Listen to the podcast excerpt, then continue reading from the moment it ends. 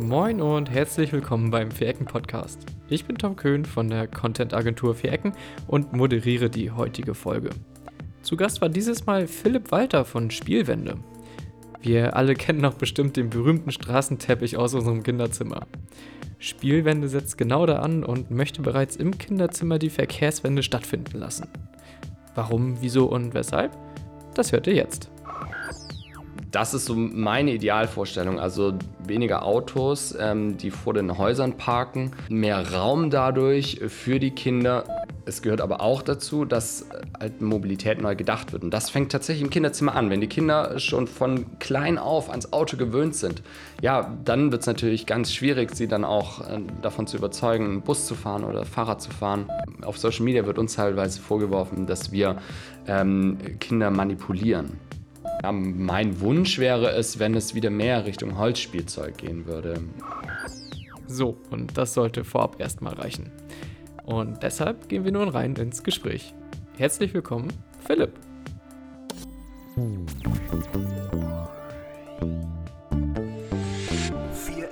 Also ja, vielen, vielen Dank, dass du hier bist. Danke für die Einladung. Ähm, kannst du dich einmal vorstellen, wer bist du und was machst du eigentlich?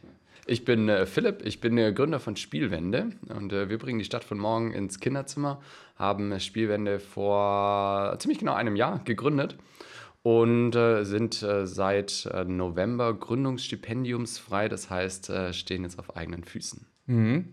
Spielwände, was ist das überhaupt? Ja, wir sind vor zwei Jahren Eltern geworden und haben da nach Spielzeug geschaut und haben dann so uns die Spielteppiche angeschaut und festgestellt, boah, da können Kinder ja nur mit Autos drauf spielen. Wir haben aber gar kein Auto, viele andere Kinder haben kein Auto und die Stadt von heute besteht auch nicht nur aus Autos. Und es gibt aber keinen Spielteppich, der die heutige Realität äh, darstellt, geschweige denn die Stadt von morgen. Und äh, weil es das nicht gab, haben wir gesagt, gut, irgendjemand muss es machen, dann machen wir es. Und wir haben deshalb einen Spielteppich entwickelt, auf dem äh, es natürlich auch Straßen für Autos gibt, aber eben auch Radwege, Gehwege, Fähren, Busse, einen Bahnhof und äh, dazu passen dann auch noch die Holzspielzeuge in Form von Fahrrädern. Mhm. Äh, aber eigentlich macht ihr noch was anderes, oder? Äh, nee, nee, also du bist Vollzeit quasi dort unterwegs? Genau, ich ja. bin Vollzeit bei Spielwände ähm, unterwegs. Äh, das letzte Jahr haben wir beide Vollzeit ähm, Spielwände vorangetrieben durch das Gründungsstipendium Schleswig-Holstein. Ähm, seit Montag ist ähm, meine Partnerin jetzt bei Startup SH angestellt, um äh, dort 20 Stunden zu arbeiten. Das ist so unsere finanzielle Basis, mhm. sodass wir weiterhin Spielwände voranbringen können. Mhm. Ähm, wie, wie seid ihr dazu gekommen eigentlich jetzt? Also jetzt entwickelt ihr quasi Spielzeug. Ähm, habt ihr etwas studiert, was so in die Richtung ging, oder war das einfach eine Idee und ihr dachtet euch, okay, das, das müssen wir jetzt einfach mal umsetzen? Ja, also mit Spielzeug hatten wir echt noch überhaupt gar nichts am Hut. Außer in der Kindheit. ja, genau. Ähm, ich habe äh, in Kiel habe ich Sustainability, Society and the Environment studiert, also Nachhaltigkeitsstudiengang, Lena äh, Politik und äh, Soziologie. Und äh, bei mir gibt es eben diesen Nachhaltigkeitsbezug. Bei Lena, da ging es viel um gesellschaftliche Veränderungsprozesse. Das heißt, da gibt es schon eine Verbindung, ähm, aber auf Spielzeug kommt man natürlich nicht ähm, dadurch zwingend. Das kam dann durch unsere Tochter. Mhm. Ähm, konntest du was von deinem Studium auch jetzt quasi in den Spieleteppich integrieren? Hast du dort was mitgenommen, was dort jetzt wieder stattfindet? Ja, also durch das Studium habe ich die Begeisterung für die Veränderung in der Mobilität äh, gefunden. Und äh, da habe ich mich während des Studiums viel beschäftigt, auch äh, danach. Ich habe die Sprottenflotte hier in der Kielregion aufgebaut. Und da habe ich dann äh, eben ja so den Blick bekommen für nachhaltige Stadtentwicklung und ähm, da, äh, das findet sich natürlich auf unserem Spielteppich dann wieder. Hm. Ach, du warst quasi der oder die Person, die damit angefangen hat, die Sprottenflotte hier in Kiel zu, aufzubauen, quasi publik zu machen. Genau, die ersten zwei Jahre habe ich die ja, mit der Kielregion ja. aufgebaut. Spannend, ja. Ich finde das Angebot von der Sprottenflotte echt mega. Also gerade wenn man Freunde zu Besuch hat oder man mal äh, Platten hat zum Beispiel, hilft einem sie doch ja wirklich immer sehr gut aus. Ja, ja, total. Es ist echt ein richtig gutes Angebot, vor allem, dass die erste halbe Stunde kostenlos ist ähm, ja, ist ganz wichtig hier für ja. Gibt es auch schon eine äh, Sprottenflottenstation auf eurem Spieleteppich? es gibt viele Fahrradständer, es ja. gibt auch also richtige Fahrradabstellanlagen, aber eine Bikesharing-Station, äh, die konnten wir noch nicht darstellen. Was denkst du, welches Potenzial hat euer Spieleteppich, beziehungsweise ihr stellt ja sogar Spielzeuge, Spielzeuge mittlerweile her, ne? Ja, auf jeden Fall ein ganz großes, weil es ist nicht nur der Spielteppich, der autodominiert ist, es ist das gesamte Kinderzimmer. Also wenn man so in das eigene Kinderzimmer mal zurückdenkt, ähm, da hat man eigentlich nur mit Autos gespielt, Traktoren, vielleicht war mal ein Bus dazwischen und das hat sich halt in den letzten, äh, ich bin jetzt 33, 25 Jahren, hat sich das halt nicht mehr verändert. Und ähm, das muss sich verändern und deswegen gibt es ganz großes Potenzial. Und das merken wir. Wir haben im letzten Jahr eine Crowdfunding-Kampagne gestartet und die war unser Markttest. Wir haben vielen von unserer Idee erzählt und alle haben gesagt, boah, tolle Idee. Aber die Frage ist natürlich auch, ob Menschen dafür Geld ausgeben. Also gerade als Unternehmen ist es ja nicht ganz unwichtig. Und äh, durch die Crowdfunding-Kampagne haben wir festgestellt, ja, die Menschen finden die Idee nicht nur gut, sondern sie geben eben auch Geld dafür aus. Und äh, deshalb hat die Idee ganz großes Potenzial und ähm, wir haben, äh, entwickeln gerade ein zweites Teppichmotiv. Ähm, wir wollen weiteres Spielzeug entwickeln. Also da ähm, gibt es noch äh, viel Luft nach oben. Mhm. Ähm, wir haben damals auch eine Crowdfunding-Kampagne gestartet, als wir einen äh, Dokumentarfilm über Island produzieren wollten und gemerkt, dass es doch relativ schwierig ist, die Leute zu erreichen. Äh, wie hat das bei euch funktioniert? Ähm, ja, es gibt so, am Anfang machen dann halt so Friends and Family mit. Dann äh, kommt so das klassische Tal, ähm, bei dem, in dem man dann denkt, boah, das schaffen wir niemals. Und wir hatten dann das Glück, dass der NDR über uns berichtet hat im Fernsehen. Wir kamen dann auch mal, da kam ein Artikel dann auch in der Tagesschau-App und in irgendwelchen äh, irgendein Klimamagazin äh, von der Tagesschau, Tagesschau 24 und dann waren wir innerhalb von ein paar Tagen, haben wir unser Ziel erreicht und ähm, waren dann durch. Da hatten wir eben das Glück, aber das Glück haben wir uns natürlich auch erarbeitet. Also das ist nicht vom Himmel gefallen. Aber so ein, so ein Nachrichtenbeitrag ist ja schon, also man fühlt sich wirklich glücklich in dem Moment, ne, wenn man dann die Aufmerksamkeit bekommt. Äh, wurdet ihr dann überrannt in, in so einem Moment? Oder? Äh, für unsere Maßstäbe da, ja, auf jeden Fall. Also wir haben in kürzester Zeit dann unser Funding-Ziel erreicht. Wir hatten da dann in, in, drei oder vier Tagen haben wir dann 7.000, 8.000 Euro eingesammelt und ähm, wir hatten ein Funding-Ziel von 15.000 ja. und äh, waren dann am Ende bei 23.000. Und ähm, das Tolle ist, dass wir heute noch auf diesen NDR-Beitrag angesprochen werden, waren deshalb auch bei Zeit Online. Jetzt kommt im nächsten Artikel in, ähm, äh, in Zeitungen des Redaktionsnetzwerk Deutschlands und das alles wegen dieses NDR-Beitrags. Mhm. Also der war wirklich Gold wert für mhm. uns. Und hattet ihr dort euren ersten Teppich schon fertig designt oder entwickelt? Ja, das Design war soweit fertig, die Fahrräder noch nicht. Wir mussten tatsächlich ähm, eine Woche vor der Crowdfunding-Kampagne noch unseren Produzenten wechseln. Äh, das war äh, ein bisschen spannend, ähm, aber und Ziel war, die Kampagne war im September, dass wir dann äh, auf Weihnachten die Produkte ausliefern und das haben wir genau geschafft. Mega, ja. Aber es war schon sehr spannend. Ja, ich, ich habe mich immer gefragt, wie man jetzt eigentlich, also ich wüsste gar nicht, wo ich ansetzen sollte, wenn ich einen Teppich entwickeln wollen würde. Ähm, wo da der Startpunkt wäre. Wen frage ich da, wer produziert sowas? Wie habt ihr das angestellt? Ja, also wir haben erstmal mit dem Design angefangen und da haben wir unsere Nachbarin gefragt. Die, äh, die hat an der Muthesius Kunsthochschule in Kiel studiert und äh, die hat dann gesagt, ja klar, können wir machen. Und dann haben wir bei einem Ideenwettbewerb mitgemacht. Der, den gab es hier in Schleswig-Holstein inzwischen leider nicht mehr. Und da haben wir relativ schnell einfach 2000 Euro bekommen, damit wir sie auch bezahlen konnten. Und das Schwierige war dann tatsächlich einen äh, Produzenten dafür zu finden, weil wir nicht in China produzieren wollten, sondern in der EU, bestenfalls in Deutschland. Und in Deutschland gibt es nicht viele Unternehmen, die Teppiche produzieren und dann gibt es noch weniger, die dann auch gerade in diesen kleineren Stückzahlen am Anfang noch zu einem vernünftigen Preis produzieren können. Und da haben wir dann aber tatsächlich dann ein Unternehmen gefunden, mit dem wir wirklich gut zusammenarbeiten, die uns auch gut unterstützen und ähm, können jetzt sagen, dass unsere Produkte komplett in Deutschland produziert werden. Hm. Ja, ist ja Wahnsinn. Äh, großes Alleinstellungsmerkmal, ne? Ja, definitiv. Bei Spielteppichen gibt es das so gut wie nicht. Ja. Ja, ja, ja. Wollte ich gerade fragen, wo wird denn der herkömmliche Spieleteppich produziert? Ja, in China, wenn man Glück hat, kommt er aus Belgien. In Belgien werden auch viele Teppiche produziert. Aber in Deutschland, äh, ähm, wir haben einen ähm, Wettbewerber gefunden, aber sonst, vielleicht gibt es noch mal welche, aber das sind nicht viele. Ist dann dieser ich sag jetzt mal, originale Spieleteppich, den man damals immer so im Kinderzimmer hatte, ähm, gibt es den nur von einem Produzenten? Also habt ihr jetzt quasi so eine Art Monopol, was ihr, also so einen Kontrahenten, gegen den ihr ankämpfen müsst? Oder nee. wie sieht's da aus? Also, das ist, geht von bis. Also, das ist der Billo-Teppich bei Ikea, den man für 20 Euro bekommt, ähm, bis hin zum 400-Euro-Teppich aus Baumwollfasern. Da ist wirklich alles dabei. Ähm, das heißt, die Spanne ist da sehr groß. Qualitätsunterschiede sind sehr groß und natürlich auch die Unterschiede im Design. Also ähm, der Wettbewerb ist da schon groß, gerade weil ähm, es sehr günstige Teppiche oder teilweise eben auch billige Teppiche gibt. Ähm, und da muss man sich dann halt so seine Nische suchen und äh, die haben wir bis jetzt gerade gefunden und ähm, das sieht so aus, als könnten wir diese Nische auch weiter ausbauen. Mhm. hattet ihr manchmal Sorge, dass vielleicht Kinder in Zukunft gar nicht mehr mit so einem Teppich spielen, weil mittlerweile ist ja so, dass Kinder immer öfter irgendwie am Tablet rumhängen. Äh, klar ist auch immer so eine Frage der Eltern. Ähm, aber wie blickt ihr dort in die Zukunft? Ja, also es gibt äh, keine Untersuchungen, äh, wie äh, Kinder jetzt noch mit dem Teppich spielen oder ob überhaupt. Ähm, aber wir sehen eben diese Teppiche auch in den Kitas und nach wie vor auch in den, Kinder, in den Kinderzimmern. Und ähm, ja, es gibt äh, jedes Jahr 360.000 Neugeborene in Deutschland und äh, nur in Deutschland. Und ähm, das sind sehr viele und das sind auch sehr viele Familien, die man mit Teppichen dann versorgen kann. Das heißt, der Markt ist relativ groß mhm. und ähm, 360.000 Teppiche, das muss man auch erstmal. Mhm. äh, habt ihr auch so Spieltests damals gemacht, als ihr das erste Modell entwickelt hattet? Oder ja. wie, wie, sah das aus? Das interessiert mich mal. Saßt ihr so als Erwachsene in einer Runde und habt gespielt? ja, auf jeden Fall haben wir das getestet. Wir hatten ja überhaupt keine Ahnung. Ähm, wir hatten nur unsere Tochter und äh, ja, wussten halt, dass wir auch auf solchen Teppichen gespielt haben. Ähm, aber wir hatten dann auch mal in den Kieler Nachrichten hatten wir mal einen Aufruf ähm, ähm, geschrieben und da haben sich dann recht viele Kitas bei uns gemeldet und da haben wir dann uns mit Kitas zusammengesetzt und ähm, die darum gebeten, dass äh, wir einfach mal Kindern zugucken können beim Spielen.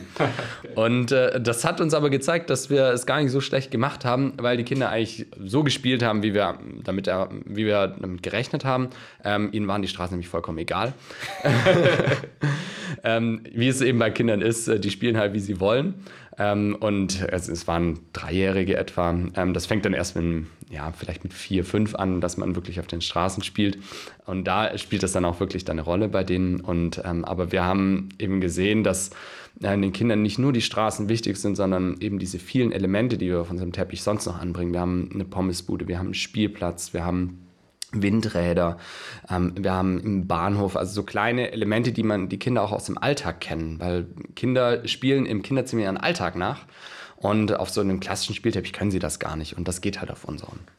Ja, stimmt. Ja, ich weiß noch, dass ich damals, ich hatte auch einen. Äh, und ich hatte immer diese kleinen äh, Matchbox-Autos, bloß das war immer das Problem, dass die Räder irgendwie immer an den Fransen sich verfangen haben. Und dann sind die Autos gar nicht richtig gefahren. Ja.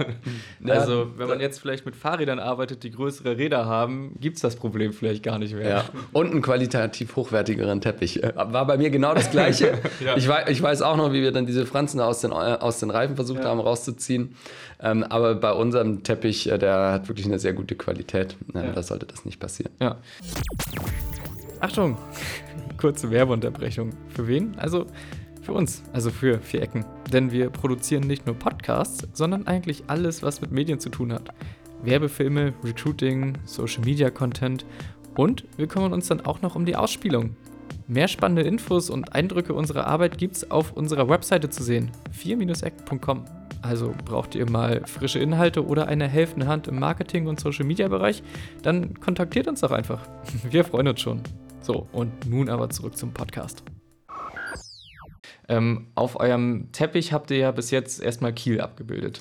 Genau, wir haben den Teppich an Kiel angelehnt. Also ah, wir haben uns da so ein bisschen künstlerische Freiheit auch rausgenommen. Es gibt zum Beispiel auch einen Tunnel unter der Förde, ähm, den es in äh, echt nicht gibt. Ähm, und wir wollten jetzt auch keinen expliziten Kiel-Teppich entwickeln, weil wir den Teppich natürlich auch in Düsseldorf und Stuttgart verkaufen möchten. Ja. Und äh, deswegen haben wir das schon ein bisschen breit gemacht. Aber äh, wer in Kiel lebt, der erkennt auf jeden Fall die Förde und auch den Nordostseekanal und vielleicht auch den Holtenauer Leuchtturm. Aber er ist eben genauso attraktiv dann für Menschen aus Süddeutschland. Mhm. Äh, wobei, einen Tunnel gibt es ja, äh, bloß nicht äh, zum Durchfahren mit dem Fahrrad. Nur für die Fernwärme. Ja, genau, genau. Also Potenzial wäre da. Ähm, aber nichtsdestotrotz könntet ihr ja auch andere Städte quasi abdrucken. Genau, also wir arbeiten äh, jetzt gerade auch an einer Kooperation ähm, mit äh, jemandem in Hamburg. Und das äh, wird dann ein äh, an Hamburg angelehnter Teppich und das wird man da auch sehr deutlich erkennen. Wir sind aber auch gerade noch dabei, ein zweites Motiv jetzt schon zu entwickeln. Das ist jetzt nicht speziell an eine Stadt angelehnt, sondern vielmehr ein bisschen an Süddeutschland, äh, wo man dann auch ein paar Berge sieht, sodass ähm, eben auch Menschen, die in die in oder an den Bergen ähm, leben, sich damit auch identifizieren können. Hm. Hat Kiel eigentlich so die perfekte Größe für den Spieleteppich? Weil, wenn ich jetzt zum Beispiel Hamburg vorstelle, ist ja eine echt riesige Stadt. Ja. Äh, das muss ja erstmal raufpassen. Ja, ja, tatsächlich gar nicht so. Ne, wir mussten zum Beispiel alles nördlich des Kanals mussten wir abschneiden. Also Schilksee existiert auf ah, okay. unserem Teppich nicht. Ja, ja. Ähm, und ähm, ja, auch der Süden ähm, äh, passt auch nicht drauf. Ähm, da muss man eben, ja, muss man ein bisschen flexibel sein, sich künstlerische Freiheiten nehmen. Mhm. Und ähm, ja, das Wichtigste ist, dass man so ja, sich selbst auf diesem Teppich wiederfindet, sprich, dass Kinder gut drauf spielen können. Und ob da jetzt was Bestimmtes drauf ist oder nicht, ist Kindern dann auch jetzt nicht so wichtig. ähm, da, ja, wobei, ähm, habt ihr so schon so einen Lieblingsort auf dem Teppich auserkoren, so wo die Kinder am liebsten spielen? Der Spielplatz. Der Spielplatz. Eindeutig. Da gibt es eine Rutsche und da kann man dann auch mit dem Fahrrad dann hinfahren. Das ist auf jeden Fall der, der Lieblingsplatz von, den, von vielen zumindest. Ja, ja. Ähm, Du hast ja auch gesagt, ihr habt es an Kiel angelehnt, ähm, aber letztendlich habe ich gesehen, gibt es ja auch irgendwie einen großen Strand äh, im Innenstadtbereich. Ist das so ein bisschen eine Wunschvorstellung, wie die Stadt aussehen sollte? ja, also äh, wir haben auch ähm, die Kiellinie, äh, die direkt an der Förde entlang führt, die haben wir ähm, als reine Fahrradweg gemacht. Das ist in der Realität auch nicht so. Ähm, das ist tatsächlich so eine Wunschvorstellung von uns. Da, das haben wir uns einfach rausgenommen. Und ja, ein Strand, die komplette Kiellinie wäre natürlich auch toll. Mhm. Ähm, ist natürlich nicht realistisch, aber ein bisschen mehr ähm, Zugang zu Badestellen wäre natürlich toll. Mhm. Ja, Zugang zu Badestellen. Weil da, da geht es ja in Kiel mittlerweile ein bisschen vorwärts, genau. habe ich so das Gefühl. Genau. Ähm, was denkst du, ähm, wie sieht die Stadt von morgen so für Kinder aus? Was, woran sollte gedacht werden, wenn man Kinder mehr in das Stadtbild mit einbeziehen möchte? Ähm, ich finde es ganz, also wir können ja mal beim ganz Kleinen anfangen ähm, und da sind wir beim Thema Barrierefreiheit. Wer mit dem Kinderwagen unterwegs ist, ähm, der weiß, wie nervig das ist mit den Bordsteinen. Äh, und dann kann man sich nur vorstellen, wie das für Menschen ist, die im Rollstuhl sitzen. Und äh, ja, möglichst wenig Autos. Das ist Kindern ganz wichtig. Wenn man, wenn ein Kind äh, durch ein Auto rein, die längs an der Straße ähm, parken, laufen und über die Straße gehen müssen, das ist wirklich sehr, sehr gefährlich, weil sie spät gesehen werden. Und ähm, ja, es ist schade, dass Kinder halt nicht rausgehen können, einfach rausgehen können, sondern dass man wirklich immer aufpassen muss. Und eine wirklich kinderfreundliche Stadt, die ermöglicht es Eltern, dann die Kinder auch einfach mal rauszuschicken, ohne wirklich Angst zu haben, dass äh, das Kind bei dem kleinsten Fehler sofort überfahren wird. Und das ist so eigentlich das, so mein Wunsch, eben äh, eine Infrastruktur, die Fehler verzeiht. Und das ist momentan eben fast gar nicht so. Ähm, das betrifft nicht nur Kinder, sondern auch uns Erwachsene. Und ähm, das finde ich ähm, enorm wichtig. Und dann gehört dann aber auch eben dazu, die Stadt erleben zu können. Und mhm. das sind dann so kleine Sachen, so ähm, mit äh, Obstbäumen zum Beispiel in der Stadt, äh, mhm. dass äh, Kinder da verschiedene Obstsorten kennenlernen können, die Stadt auch schmecken können. Und äh, ja, eben ganz viele verschiedene Erfahrungen in Städten machen können und nicht nur auf Spielplätzen spielen können. Mhm. Ähm, ja, Spielplätze ist ja auch irgendwie ein absurdes Konstrukt, wenn man mal darüber nachdenkt. Wir schicken Kinder auf ein eingezäuntes Areal, wo sie spielen können und sobald man draußen ist, dürfen sie nicht mehr spielen, weil es dann gefährlich ist. Ja, ja. ich kenne das immer noch von damals, weil ich bin auf dem Dorf aufgewachsen und ähm, naja, man ist halt damals einfach rausgegangen vor die Tür, hat draußen genau. gespielt, genau. im Wald oder auf der Straße. Es war kein großes Sicherheitsrisiko. Und wenn ich das jetzt so mit dem Leben in der Stadt vergleiche, finde ich es schon krass, wie sehr eingeschränkt Kinder doch sind in ihrer Freiheit auch, vor allen Dingen am Nachmittag.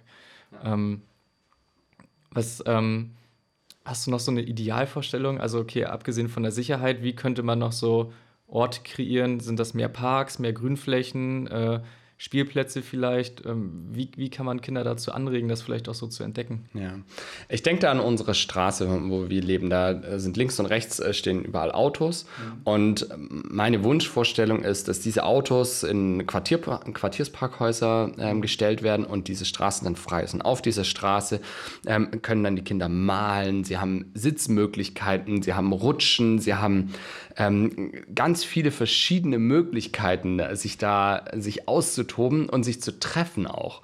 Und ähm, das finde ich, find ich auch so für den Schulweg einfach toll, wenn sich Kinder alleine treffen können, um, um zur Schule laufen zu können. Und ähm, da braucht es äh, in der Stadt weniger Autos und äh, die müssen, müssen anderweitig äh, müssen die geparkt werden.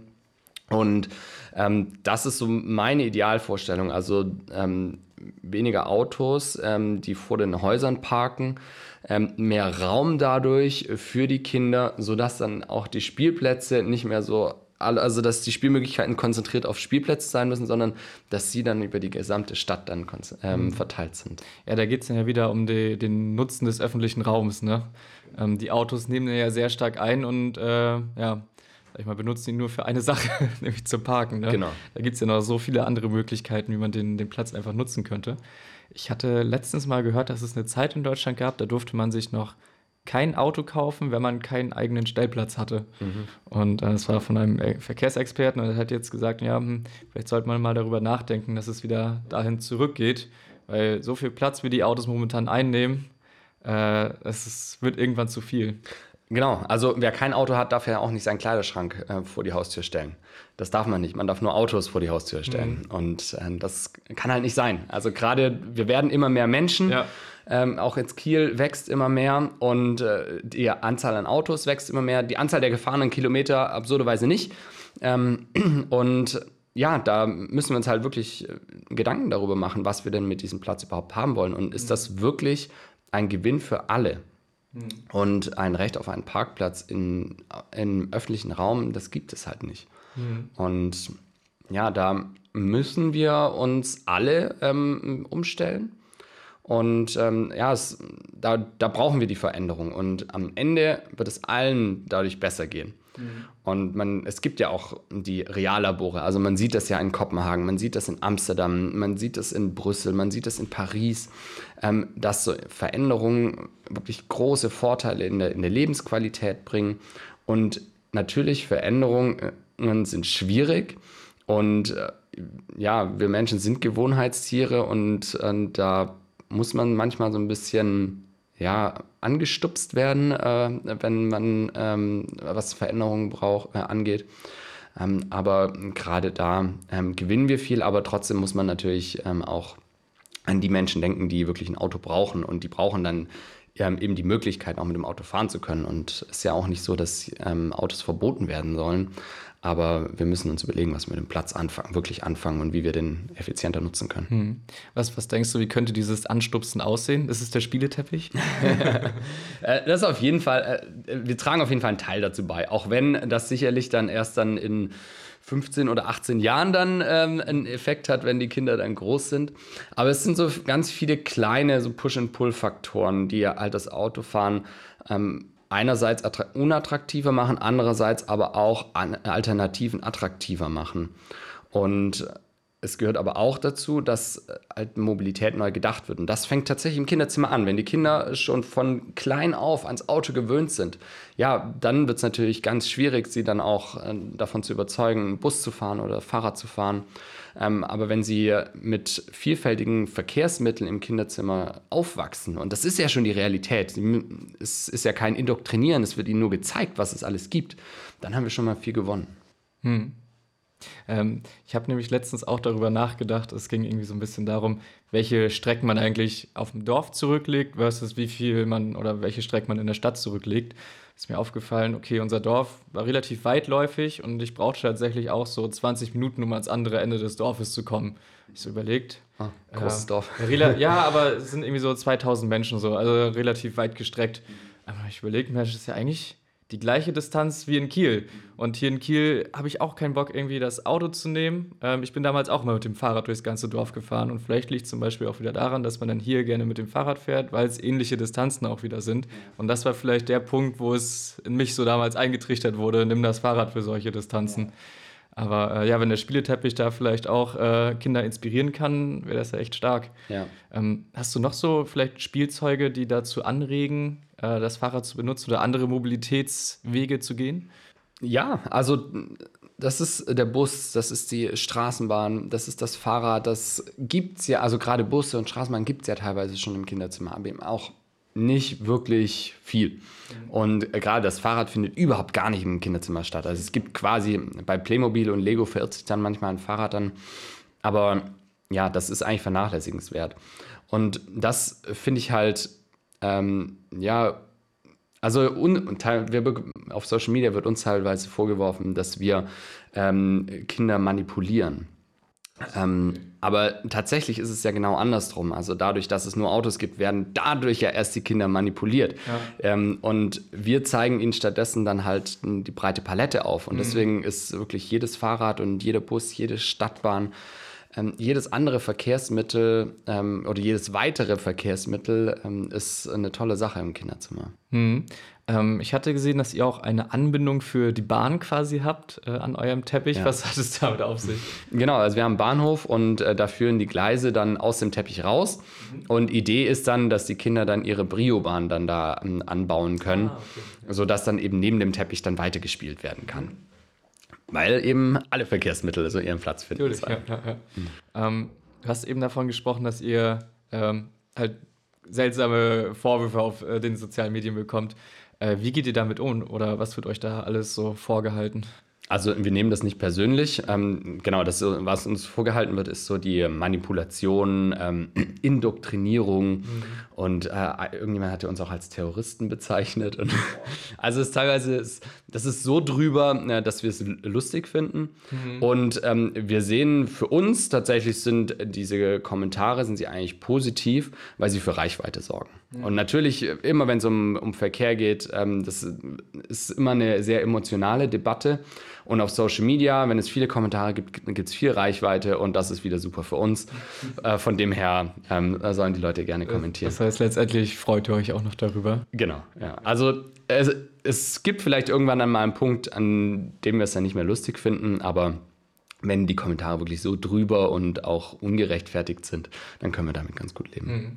Ist es manchmal vielleicht auch eine Art Inspirationsquelle, dass ihr überlegt, okay, wie gehen wir jetzt damit um oder dass ihr auf Probleme aufmerksam gemacht werdet, die, von denen ihr vorher noch nicht so äh, Ahnung hattet? Ja, auf jeden Fall. Also uns hat ja auch eine Ergotherapeutin mal äh, angeschrieben, äh, wegen der Farben, dass ähm, die kräftiger sein sollten, um damit mhm. Kinder die besser wahrnehmen können. Ähm, also da kommt äh, tatsächlich auch auf Social Media wirklich wertvolles Feedback dann zurück, ähm, das wir auch in die Weiterentwicklung dann aufnehmen. Also da freuen wir uns auch immer, wenn wir Rückmeldungen bekommen, weil wir sind, äh, wir kennen uns jetzt inzwischen ganz gut mit Teppichen aus und auch äh, mit Spielzeug, aber äh, lernen da trotzdem natürlich immer noch sehr viel und sind da immer dankbar für Feedback. Hm. Was habt ihr noch so für Pläne an Spielzeug? Was wollt ihr noch herausbringen? Ähm, jetzt erstmal äh, lassen wir es mal noch bei den Fahrrädern. Wir haben ein Lastenrad auch noch im Angebot und äh, möchten aber, ja, dieses Jahr möchten wir vielleicht noch einen Anhänger für das Fahrrad noch entwickeln. Den haben wir eigentlich schon in der Schublade, aber ein bisschen schwierig, die Verbindung Anhänger-Fahrrad, die Spielze Spielzeug sicher zu machen. Da doktern wir gerade noch ein bisschen rum. Ähm, jetzt konzentrieren wir uns gerade noch auf die Teppichmotive und weiteres Spielzeug. Das wird sich dann so im Laufe der Zeit ergeben. Da gibt es noch keine konkreten Pläne, hm, nur okay. einige Ideen. Ja. Woran ich äh, nämlich direkt gedacht habe, als ich davon gehört habe, also wo es auch viel um Fahrräder geht. Ich fand immer so, bei Fahrrädern ist immer so ein bisschen das Problem gewesen beim Spielen. Also ein Auto kannst du voranschieben und das kippt nicht um. Im Fahrrad ist das immer ein bisschen schwieriger. Äh, aber was ich immer super interessant fand, wären so äh, quasi wie ein Skatepark so für BMX-Fahrräder für kleinere, so wo man so mit Tricks machen kann und solche Sachen. Äh, das hätte ich noch super cool, glaube ich, gefunden, so dass man noch so mehr so was Spielerisches mit da reinbringen könnte. Ja. Ähm, das fände ich richtig cool, glaube ich. Äh, das nehme ich mal auf jeden Fall hier aus dem Podcast mit. äh, ich habe damals immer echt viel mit Holzbausteinen gespielt äh, ja. äh, und die haben, glaube ich, auch viel Kreativität dort angeregt. Ähm, deshalb ich finde das mega geil, dass ihr dort so viel Freiheiten habt und äh, Sachen entwickeln könnt. ja, genau. Das, das ist einfach toll, genau. Wir sind einfach nur zwei Leute, wir machen das alles selbst und dann können wir eben auch machen, was wir möchten. Mhm. Und das ist ein unglaublicher Luxus, den wir da gerade genießen. Halt, warte mal kurz. Der Vier-Ecken-Podcast hat nun eine ganz eigene Instagram-Seite. Hier ist man immer up to date, wenn es eine neue Folge gibt und bekommt die spannendsten Zitate in Videoform zu sehen. Außerdem haben wir auch noch das ein oder andere Gewinnspiel. Also reinschauen, lohnt sich. Unter Vierecken-Podcast. Mhm. Ähm, was denkt ihr denn so, wer, wer sollte eigentlich mal mit eurem Teppich spielen? alle, alle Kinder. Also äh, gerade muss man schon sagen, äh, diejenigen, die unseren Teppich kaufen, die sind schon ganz gut sensibilisiert. Mhm. Auch wenn tatsächlich auch Menschen, die sich viel mit Verkehrswende auseinandersetzen, ähm, da bekommen wir häufig das Feedback, oh stimmt, das Kinderzimmer, da habe ich noch nie dran gedacht. Ähm, also gibt es da schon auch bei den schon jetzt sensibilisierten, was so Nachhaltigkeit und so weiter angeht, ähm, gibt es da ähm, schon auch noch Bedarf. Ähm, aber optimal wäre es natürlich, wenn dann unser Teppich dann irgendwann in ganz vielen Kitas ist, mhm. auch dann Kinder erreicht werden, erstmal die, ähm, deren Eltern auch nicht äh, das Geld haben, sich einen Spielteppich zu kaufen. Ähm, oder eben auch äh, Eltern, die ja jetzt nicht so großen Wert auf Altern äh, Alternativen zum Auto. Mhm und ähm, das ist natürlich dann unser Ziel, dann auch äh, solche Menschen dann zu erreichen, um denen zu zeigen, ja, es gibt das Auto, aber es gibt eben noch viel, vieles mhm. anderes. Wie, wie kommt man an die Kitas ran? Müsstet ihr wirklich jede Kita einzeln anschreiben oder gibt es so eine Art Verteiler irgendwie? Nee, äh, krass. okay. Also es gibt ja schon so ein paar größere Träger, äh, mit denen versuchen wir in Kontakt zu kommen, aber das ist auch gar nicht so einfach. Also es ist tatsächlich sehr zäh. Ähm, wir waren bisher am erfolgreichsten, äh, Kitas abzutelefonieren. Mhm.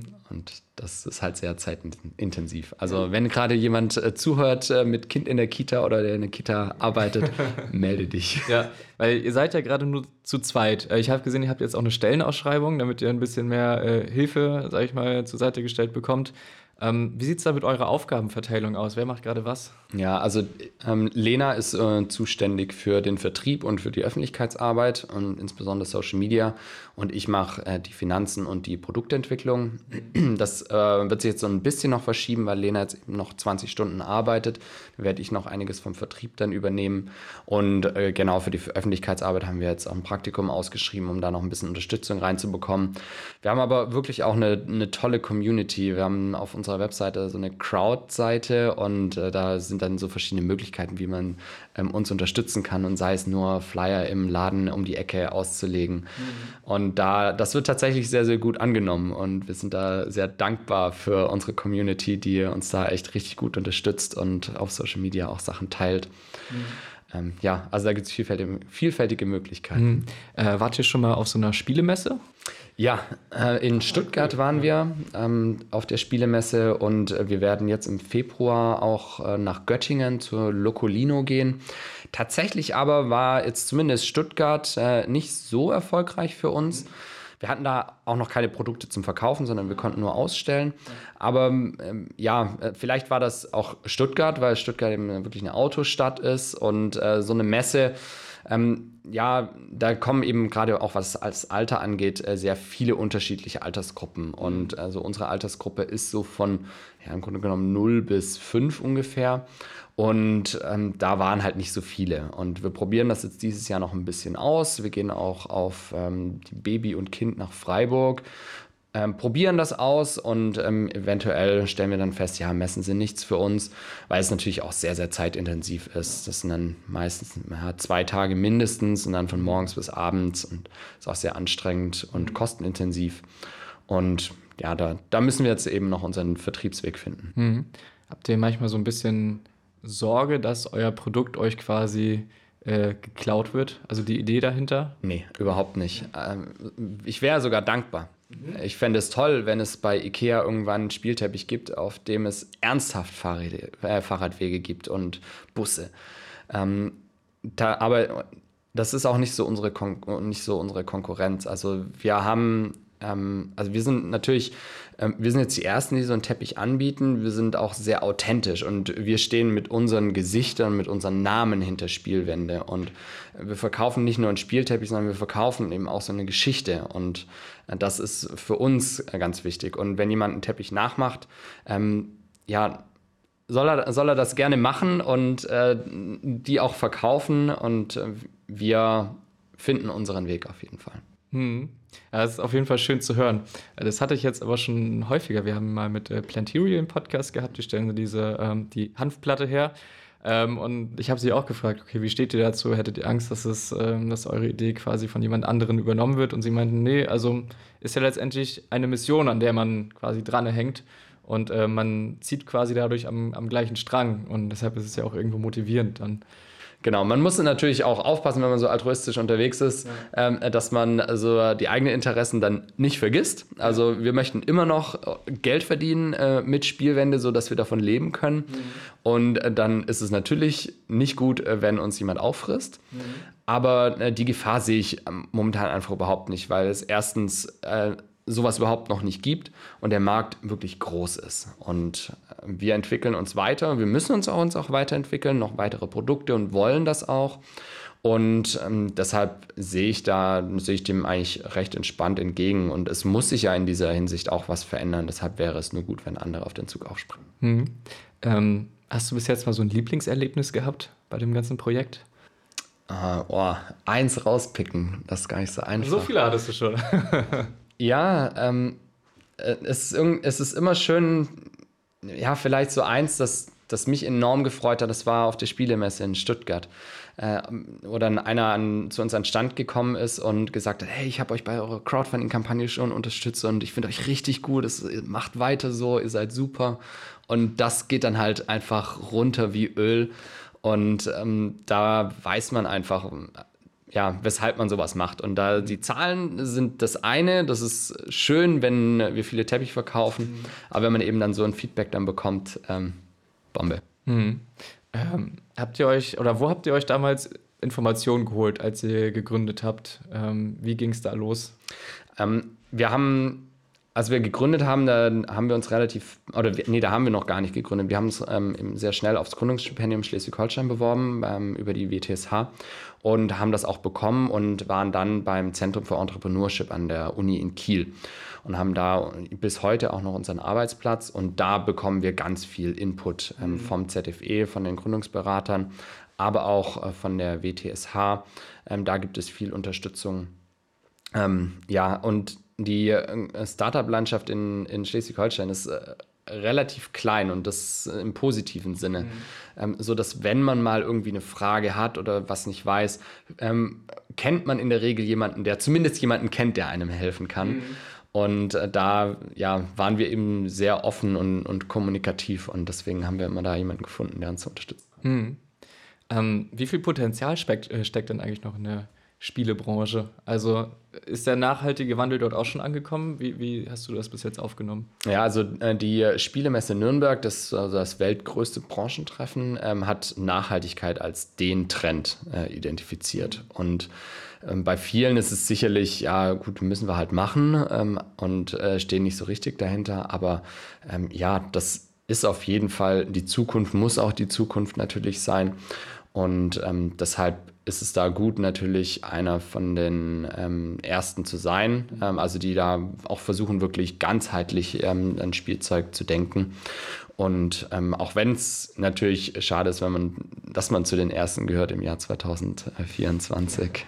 Also es gibt natürlich schon viele, die auch in dem Bereich schon Jahre, teilweise auch Jahrzehnte unterwegs sind, aber eben die große Masse ist es definitiv nicht. Mhm. Äh, inwiefern macht sich dort die Nachhaltigkeit bemerkbar? Ist es nur der Weg, wie das Produkt äh, produziert wurde oder wie sieht das aus? Ja, ich glaube äh, eher so das Material. Also viel im Spielzeugbereich äh, besteht aus Kunststoff und da gibt es gerade immer mehr Initiativen, dass es dann ähm, biobasierter Kunststoff ist und ja, ob das jetzt wirklich nachhaltiger ist oder so, das sei mal dahingestellt. Aber ähm, viele Unternehmen, auch Lego und Playmobil, machen sich zumindest mal Gedanken. Mhm. Ähm, auch wenn sich da jetzt am großen Rat nicht wirklich etwas tut. Ähm, mhm. Aber ja, mein Wunsch wäre es, wenn es wieder mehr Richtung Holzspielzeug gehen würde. Mhm. Und da gibt es ja gerade so in den ähm, Akademikerkreisen zumindest und ähm, Menschen, die denen Nachhaltigkeit wichtig ist, äh, gibt es auf jeden Fall so einen so Trend Richtung mehr Holzspielzeug und weg von Plastik. Aber wenn man ähm, dann mal so in den, in den klassischen Spielzeugladen ähm, reingeht, dann mhm. sieht man, dass man da eher in einer Bubble ist. Mhm. Äh, eure Fahrräder sind ja auch aus Holz äh, produziert. Ähm, wie habt ihr dort die Produktauswahl getroffen, beziehungsweise überhaupt die, den Fertigungsort gefunden? Ja, Google. Ja, tatsächlich. Okay. Ja, wir haben eben nach Unternehmen gesucht, die in Deutschland produzieren, ähm, die Spielzeuge auch produzieren, die da Erfahrung haben. Und da ist gerade im Erzgebirge, Ach, gibt es da sehr viele. Ja, Ach, ja, genau. ja, das Erzgebirge ist ja so, ja, für Holzverarbeitung steht ja das Erzgebirge und äh, da gibt es wirklich viele Unternehmen, die da Ahnung haben und da haben wir wirklich ein sehr gutes gefunden, mit dem wir sehr gut zusammenarbeiten. Ja. Ach, witzig, hätte ich gar nicht gedacht, dass es auch aus dem Erzgebirge kommt. Ja. Ähm, ich finde das ja immer bei Spielzeug, also eigentlich ist ja Spielzeug relativ langlebig, wenn ich so schaue, ähm, über wie viele Generationen das alles teilweise vererbt wird. Also das äh, Plemo-Schiff von damals, das Piratenschiff, damit spielen jetzt immer noch meine kleinen Cousins. Ja. Ähm, und es freut, freut es mich, dass es immer noch hält. Ja. Ähm, also letztendlich ist ja Langlebigkeit vermutlich somit der wichtigste Punkt an der Nachhaltigkeit, oder? Ähm, ich weiß nicht, ob der wichtigste, aber es ist auf jeden Fall ein ganz, ja. ganz wichtiger, definitiv Langlebigkeit und ähm, so, dass man Dinge auch wieder zurück in den Kreislauf bringen kann. Mhm. Und dann, das ist natürlich beim Spielzeug ist es definitiv so. Ähm, wir haben auch noch das Lego von unserem Vater. Also das ist jetzt 50, 60, äh, nee, 60 nicht, aber 50 Jahre alt. Ähm, ja. Also wirklich alt und ähm, das ist toll, dass wir damit noch spielen können. Aber andererseits ist es dann halt natürlich, wenn man das jetzt aus unserer Perspektive, aus der Stadt von morgen ähm, sieht, ist es dann halt wiederum dann nicht so gut, weil immer noch der Spielteppich, den auf, auch auf dem ich gespielt habe, den gibt es immer noch. Der, der liegt auf dem Dachboden ähm, dann meinen bei meinen Eltern. Ähm, würde halt unsere Tochter dann immer noch mitspielen, äh, wenn äh, wir nicht eine andere Idee gehabt hätten. Mhm. Also da ist dann also die Langlebigkeit in diesem Sinne natürlich äh, dann nicht so gut, aber im Großen und Ganzen ähm, hast du da auf jeden Fall recht, dass mhm. es im Spielzeugbereich schon so ist, wenn man so Lego anschaut, aber wenn ich jetzt so in einen klassischen Spielzeugladen reinschaue, da gibt es eben auch richtig viel Ramsch und Billigzeug, mhm. das dann nach einmal Spielen kaputt ist und äh, das ist, ja. Hm, naja, wird auch mehr verkauft, wenn es wieder kaputt geht, kaufst du halt wieder was Neues genau. so ungefähr, ne? Ja. Ja, es ist ein kleines äh, Hamsterrad. Ja. ähm, kommen wir mal langsam zu unserer Kategorie, das ist die äh, Vier-Ecken-Kategorie. Eins, zwei,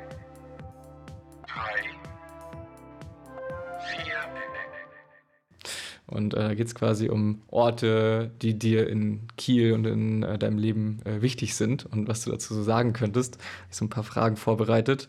Und zwar, ähm, wo hast du damals am liebsten gespielt? Ähm, auf dem Fußballplatz. Ah, okay. ja, wir hatten bei uns äh, in der Nähe, also ich äh, komme ja gar nicht aus Kiel, also ich komme aus Stuttgart. Ähm, und äh, wir hatten direkt um die Ecke hatten wir einen äh, coolen Fußballplatz und ähm, da war ich von morgens bis abends. Mhm. Ja, witzig. Bist du jetzt auch noch manchmal auf dem Fußballplatz unterwegs? Ja, nee, leider nicht mehr. so mit dem Sport. Ähm, ja, Zeit hätte ich, glaube ich, schon. Ist eher ein Problem der Prioritätensetzung. Ähm, meinst du so ähm, Freizeitangebote, also solche Freizeitangebote wie Fußball, äh, Fußballplätze äh, oder allgemein so Sportaktivitäten könnten mehr angeboten werden in der Stadt? Ich finde, sowas kann es nicht genug geben. Mhm. Ähm, ich kann tatsächlich jetzt gar nicht so beurteilen, ob es das jetzt genug gibt, weil mir da die Kindperspektive noch fehlt mit mhm. unserer Tochter mit zwei Jahren. Mhm. Ähm, aber solche Angebote braucht es auf jeden Fall viele. Und aber was mir bewusst ist, dass es halt, dass solche Angebote auch sehr ähm, ja, dass es sehr auf den Stadtteil ankommt, ähm, ob sie angeboten werden und auch in, in welchem Maße. Also dass dann in sozial benachteiligten Stadtteilen gibt es dann halt weniger Angebote wie dann ähm, in äh, ähm, und vor allem auch weniger attraktive Angebote wie jetzt in äh, Stadtteilen wie jetzt Schrebenteich oder, mhm. oder Düsseldorf. Obwohl es ja eigentlich, also es müsste ja eigentlich ausgeglichen sein, beziehungsweise müssten die sozial benachteiligten Stadtteile ja eigentlich noch mehr Möglichkeiten haben. Ne? Ähm, da wird ja oft, oftmals immer so die Frage gestellt, ähm, warum ist das Leben dort so, wie es ist. Und die Kinder haben dort äh, viel Zeit, aber keine Angebote, was sie mit ihrer Zeit machen können. Und äh, dann finden sie halt Wege, die vielleicht nicht so äh, optimal sind, um ihre Zeit zu verbringen. Ähm, was, hast du so eine, ähm, wie stellst du dir das dort so vor? Was denkst du, wie könnte man den Kindern dort mehr Möglichkeiten schenken? Was für Angebote könnte es da geben? Ja, da ist natürlich die Stadt gefragt. Ich finde, da ist die Stadt jetzt auch dran. Es gab jetzt auch sehr viel äh, Diskussion da um Garden in den vergangenen Wochen ähm, und, und, auch um die Sicherheit in Garden. Und ich finde, da ist die Stadt schon ganz gut dran. Ähm, nichtsdestotrotz ähm, sollten solche Angebote weiter ausgebaut werden. Und ähm, da ist jetzt, ähm, ich, ich glaube, Bla Blauer Park heißt er. Ähm, mhm. Ähm, das ist ja ein sehr schönes Angebot im Garten und sowas weiter auszubauen und ähm, auf noch mehr Stadtteilen anzubieten, das ähm, wäre wirklich eine tolle Sache. aber wie ich es auch vorhin schon gesagt hatte, ist es auch so, diese Spielplätze an sich sind in der Stadt heute, sind die wichtig, aber in der Zukunft sollten sie halt nicht mehr so wichtig sein, weil Kinder direkt ähm, vor der Haustür sicher spielen können. Hm, hm. Ähm, wo spielst du am liebsten auf dem Teppich? ähm, mir gefällt tatsächlich der Tunnel am besten, auch wenn ich, äh, äh, es gibt auch einen Autotunnel dann äh, auf unserem Teppich, da bin ich äh, natürlich nicht so ein Fan davon, aber so ein Fahrradtunnel unter der Förder, das wäre eine tolle Sache ähm, mhm. hier in Kiel. Ähm, auch wenn das äh, finanziell wahrscheinlich gar nicht machbar wäre, aber ähm, ich fände es auf jeden Fall sehr spannend.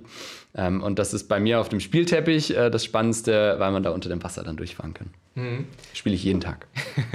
ja, was, was würdest du in Kiel als, als erstes äh, verändern äh, hin zum äh, Fahrrad oder zur Verkehrswende? Äh, oh, also es gibt ja ganz viele Pläne in, äh, in Kiel, also äh, mit dem Masterplan Mobilität der Kielregion und auch ähm, dem Green City Plan. Und ähm, da ist, finde ich, ich habe gar nicht so ein großes Projekt. Also gut, man könnte jetzt Stadtbahn nennen zum Beispiel, ähm, aber ich finde es wichtig, jetzt diese Pläne, die wir schon haben und die sind wirklich gut, ähm, die in die Umsetzung zu bringen. Und dann haben wir schon ganz, ganz viel gewonnen. Hm, hm. Ähm, ja, und natürlich der Tunnel dann. Ne? Unbedingt. Ähm, ja, hatten wir vorhin schon so ein bisschen äh, angesprochen. Ähm, vielleicht mal so, äh, welche Person einmal auf eurem Teppich spielen sollte. ah, welche Person? Oh, das ist eine schwierige Frage. Ich überlege jetzt gerade wirklich eine prominente Person, die ich für Spielwände gewinnen möchte oder eine Person, hm, stimmt, ähm, Influencer. die, ja genau. Äh, wir hatten mal Max Rabe angefragt, der war mal Fahrradpersönlichkeit, glaube ich, 2019 oder so, ja. äh, aber der hat leider nicht geantwortet. Schade, ja. ähm, eine prominente Person, ähm, Volker Wissing. Mhm. Doch, Volker Wissing, den würde ich gerne mal auf unserem Spielteppich spielen lassen, ja. ähm, um dem zu zeigen, äh, wie die Stadt von morgen aussieht. Ja, Ach, meinst du, wenn, wenn er mal mit einer Gruppe von Kindern an, auf eurem Spielteppich äh, unterwegs wäre, meinst du, er würde vielleicht inspiriert werden? Äh, da habe ich so meine Zweifel. ja, vielleicht kommt man ja hier und da doch nochmal auf eine etwas andere Idee. Äh, äh, wäre schön, wäre schön, ähm, aber so, was seine Politik angeht, habe ich da wenig Hoffnung. Ah, ja, das, das mag sein. ähm, mm, mm, mm. Achso, na gut, die, die Kinderzimmerfrage hattest du vorhin eigentlich auch schon beantwortet, äh, an, in welchem Kinderzimmer der Spielteppich liegen sollte, aber ja so gut wie möglich ja eigentlich in jedem ja. Kinderzimmer. Ja. Und natürlich im Kinderzimmer von den Enkeln oder Kindern von Volker Wissing. Ich weiß gar nicht, ob er, ob er Papa ist. ähm, okay, ähm, wir kommen langsam zum Schluss. Äh, eine Frage hätte ich noch, und zwar, äh, wen würdest du gerne mal in unserem Podcast hören? Wenn wir schon bei Volker Wissing sind. Volker Wissing, also aus der Kielregion. Ah, aus der Kielregion. Aus der Kielregion, ja. Okay. Mm. Äh, du hattest ja im, Eingangsgespräch hattest du ja gesagt, dass äh, sehr viele ähm, ja, so grün ähm, orientierte ähm, äh, bei euch im, im, Podcast bisher waren. Ähm, da fände ich es doch mal spannend, äh, mit jemandem wie äh, Tobias von der Heide zum Beispiel äh, zu sprechen ähm, und da über Stadtentwicklung, um, wie er das Ganze sieht, mhm. ähm, weil er nochmal eine andere Perspektive reinbringt und dir, ähm, er hat, kann da sicherlich auch ähm, einiges noch lernen, wenn er von eurem Post, wenn er euren Podcast mal hört. Äh, was macht er so? Der ist äh, Staatssekretär im Verkehrsministerium. Oh, spannend, ja. Und äh, ja, vielleicht ja, ich könnte, kann da auf jeden Fall mal einen Kontakt herstellen. Oh, das klingt ja super interessant. Ja, äh, tausend Dank äh, dass du dir die Zeit genommen hast und euer Projekt vorgestellt hast. Und äh, ja, wir gucken uns jetzt noch mal ein bisschen den Teppich an, glaube ich. ja, das machen wir. Freue ich mich drauf. und das war's schon wieder mit dem Vier-Ecken-Podcast. Wir würden uns unglaublich freuen, wenn ihr den Podcast mit euren Freunden teilt, ihn bewertet und ihn sogar abonniert. Außerdem sind wir auch auf Instagram unterwegs unter Vierecken-Podcast. Hier gibt es weitere Infos zu den Folgen und sogar das ein oder andere Gewinnspiel. Wir hören uns dann in zwei Wochen wieder zur nächsten Folge vom Werken Podcast. Also bis dahin und auf Wiederhören.